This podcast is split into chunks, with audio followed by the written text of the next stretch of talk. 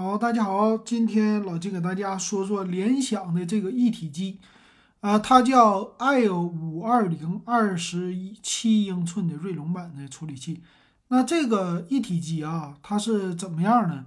其实首先来说，售价比较的便宜，四千多块钱儿，不到四千六的一个售价。但是呢，日常家用还是挺不错的。那咱们先来说说，正好这两天联想这又开始。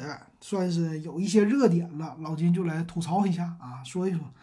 好，那先说这个电脑它的外观，这个外观呢，作为一体机啊，它还是挺不错的，非常的小巧，二十七英寸的屏幕呢，其实家用来说非常够的了。而且最有意思，它的整个的机身啊，底下带一个侧面的底座，和谁家都不同，就一根支杆儿就可以给它支起来。这个看起来好像是一个比台灯啊大一点的悬浮式的屏幕。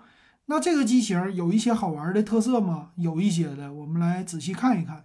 先来说处理器，它有英特尔版，也有锐龙版，就是 AMD 的。AMD 的锐龙版呢，算是价格比较贵的。它是一个叫锐龙五的五五零零 U 六核十二线程。那这个虽然是说笔记本上用的处理器，但是呢。用一般的家用来说，还是非常的够的，挺 OK。他说我可以最高释放二十五瓦的一个性能啊，这个性能你说玩游戏那是不行了，就不用想了啊。啊，但是基本的做一些设计啊，或者说做一些什么看电影啊这些的日常应用，这个都没有问题啊。再有一个就是处理器，它这个处理器的说 GPU 也就是显卡。啊，比上一代会增加一些，但是和笔记本几乎是相当的，所以能拿它干嘛呢？只要你不是做太猛的 3D 啊，或者玩太激烈的游戏，一般的小游戏它也都是可以应付的。那这个机身呢，它后边的造型啊，有点像咱们传统的那种支杆儿。嗯，它的这种造型呢，其实怎么说呢？联想现在啊，它的这些的设计不占什么太高的优势。啊，联想当然了，电脑是他们家的一个起家的东西，其实也是到现在做别的东西不行，但是做电脑还是 OK 的。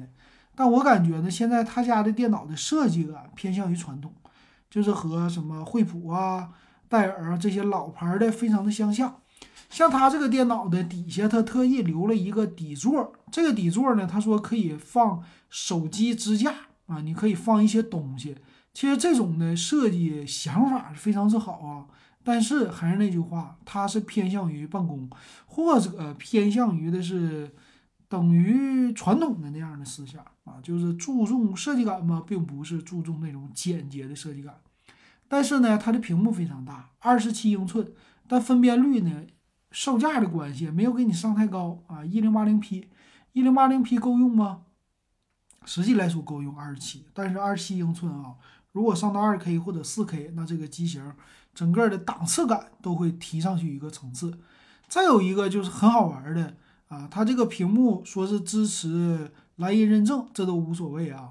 说调整调整其实也不是那么特别大。后边的这个支架让我想起了挂衣服的衣架，不知道大家是不是这种想法啊？它来回的这种调节，好像是一个衣架还是相框的调节。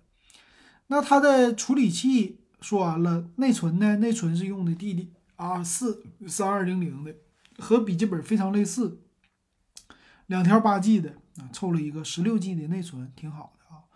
那十六 G 呢，日常来说完全足够用了，并且它的存储硬盘呢，用的是 M 点二接口 NVMe 的五百一十二 G 的硬盘，这个也是足够大。并且官方支持硬盘升级，这个挺好玩，我头一回见啊。他说有一个硬盘升级仓在你的机身底部，你只要给它往外一抽取，就可以扩展硬盘了啊，这个挺有意思的啊。它是免工具快速插拔的，可以再扩展一个二点五英寸的机械硬盘。其实你这个机械硬盘或者是普通的。啊，再扩展 NVMe 的硬盘，这都是一个挺好的、挺好的一个事儿。再有音箱呢，用的是哈曼定制的，叫哈曼卡顿定制音箱。那这个就是调音的了，音箱在上部，好玩。再有就摄像头，摄像头它是一个弹出式摄像头，在一体机里边配弹出式摄像头，这个是挺好玩的了。前置摄像头也算是一个解决方案啊，挺有意思的，有点吸取了一些电视啊这种弹出式的感觉。它支持呢前置是五百万像素的一个叫 IR 摄像头，支持叫 Windows Hello 的人脸识别啊，挺有意思。那双麦克风的一个降噪啊，上网课呀、日常用啊还是够用的，挺不错了。还有什么呢？他说我的散热，散热呢还是有风扇的，但是由于它是五五零零 U 这个处理器呢和笔记本电脑非常类似，所以它有的时候在低功耗的模式下。啊，这个还是挺不错的，就声音会比较小，或者是风扇都不会用了。那后置的接口我们来看看啊，有一个网卡接口是千兆的网卡，然后 USB 呢有四个 USB 二点零两个，三点二一个 HDMI 输出接口和电源接口各一个，这个等于说它可以再扩展一个屏幕，就整一个双屏的模式，相对来说接口还是比较的够的啊，够用。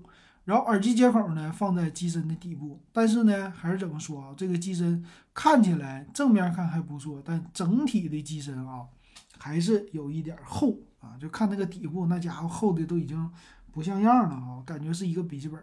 所以从这个工业设计上来看，它就不如像华为呀，或者说苹果呀，或者其他品牌的一体机那种的价格能提上去。它这个价格就四千多到五千都到不了了。所以有这个设计也可以接受。那 WiFi 呢？它也有 WiFi 六的支持，也挺好。那我们最后来看一下它的详细的参数啊。官方说的，首先这电脑支持 Windows 十一，键盘鼠标呢还是一个无线的键盘鼠标。